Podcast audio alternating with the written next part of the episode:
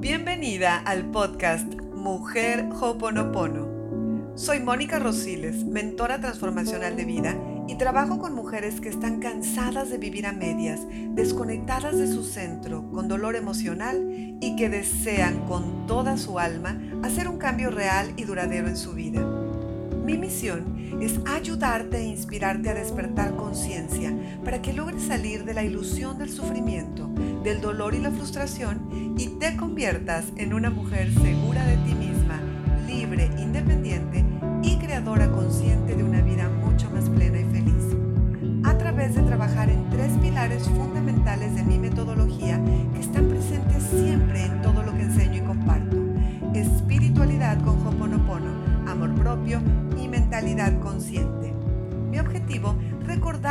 vida es hermosa y que la felicidad y la paz son tu derecho divino. Gracias, gracias, gracias por estar aquí. Empezamos.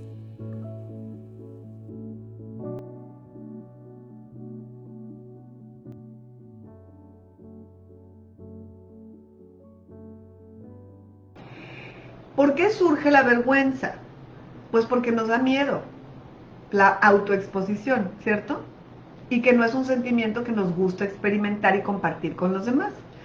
Es, ¿A quién le ha pasado que sientes que dices, por favor, que se abra la tierra y nos trague para sentirnos protegidas de las miradas y de las risas, ¿no? De otros.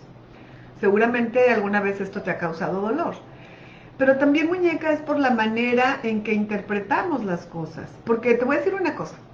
Eh, gente que se ría, que hable, que se burle, pues yo creo que es parte del show, es parte de la vida, siempre va a haber. Aquí la situación es que como le hemos dado tanta importancia al que dirán, obviamente cuando alguien se ríe de alguna cosa que yo dije, o, o se burla, o me echa una mirada de sarcasmo, lo que sea, si yo le doy mucho poder a eso, me siento terriblemente y, me avergüenza total. Pero cuando uno empieza a liberarse de, o sea, cuando uno empieza a dejar de entregar su poder a los demás, cuando uno recupera su poder, y ahora la opinión más importante es la tuya. Esto es un proceso, muñeca, y es parte de lo que aprendemos y enseño yo en todos mis programas en esta comunidad de Mujer Hoponopono. Yo les ayudo a las mujeres que ya están cansadas de vivir a medias o con insatisfacción personal y dolor emocional, precisamente a eso, a que recuperen su poder, ¿ok? Y que recuerden cómo tener paz y ser felices en la vida. Entonces, gran parte de ese recordar es eso, que la vulnerabilidad es un poder y que hay que dejarle de entregar tu poder a los demás, sino que la opinión más importante debe ser la de ti misma. Cuando ya empezamos a soltar a todos los demás y su opinión, es muy liberador, además de que es muy liberador, tú recuperas tu poder, empiezas a creer en ti.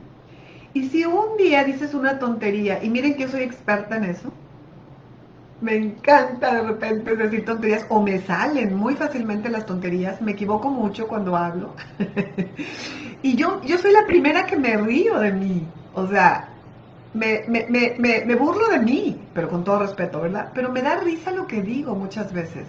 Y está bien, antes me moría de la vergüenza, cuando empiezo a trabajar en mí y aprender todo esto, ahora me divierto muchísimo.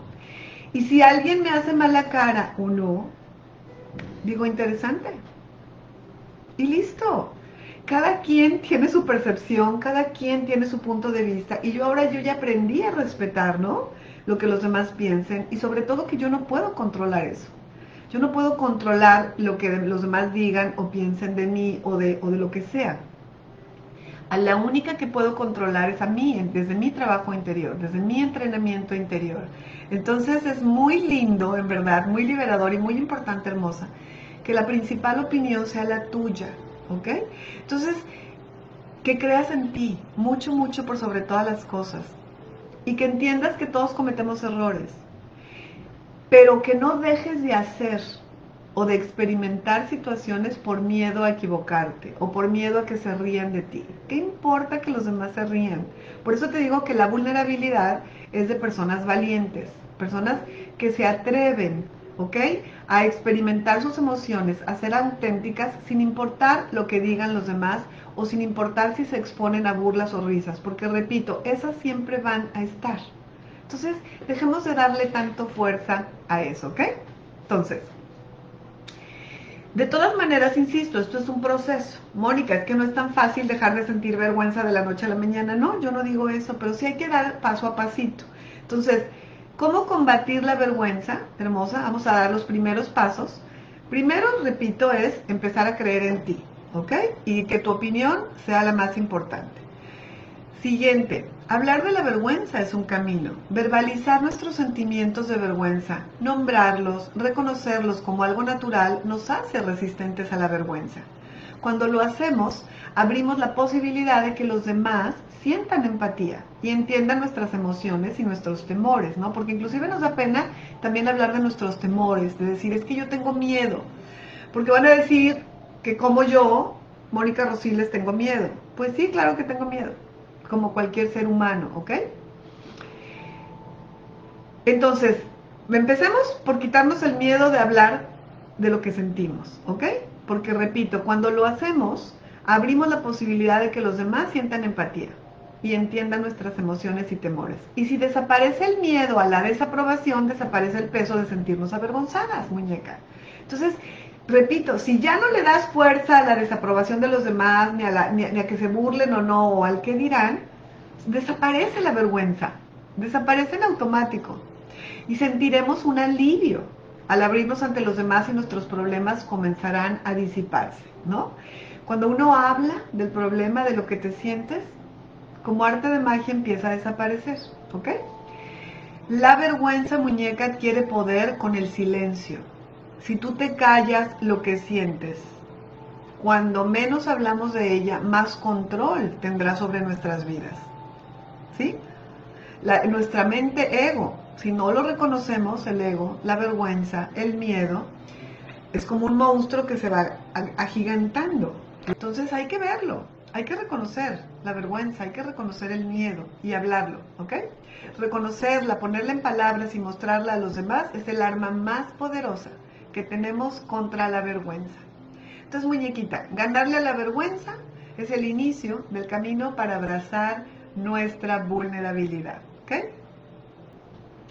Repito, si tengo que concluir el tema del día de hoy, es que entendamos, entiendas, hermosa, que la vulnerabilidad no es una debilidad. Eso quiero que te quedes el día de hoy. La vulnerabilidad es un poder, ¿ok?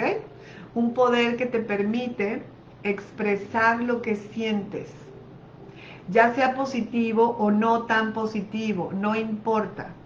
Es una manera de trascender la emoción, es una manera de mostrarte tal cual eres, es una manera de ser auténtica, transparente. Y recuerda, esto a qué nos lleva, pues nos lleva a tener una conexión mucho más real y mucho más profunda con todos los que nos rodean.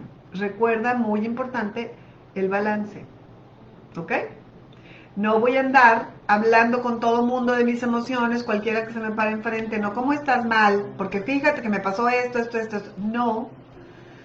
Pero sí con las personas que confías, cuando tú requieres ayuda, cuando tú requieres expresar tus emociones, es muy importante con personas que hay un cierto vínculo, que conoces, que te aprecian.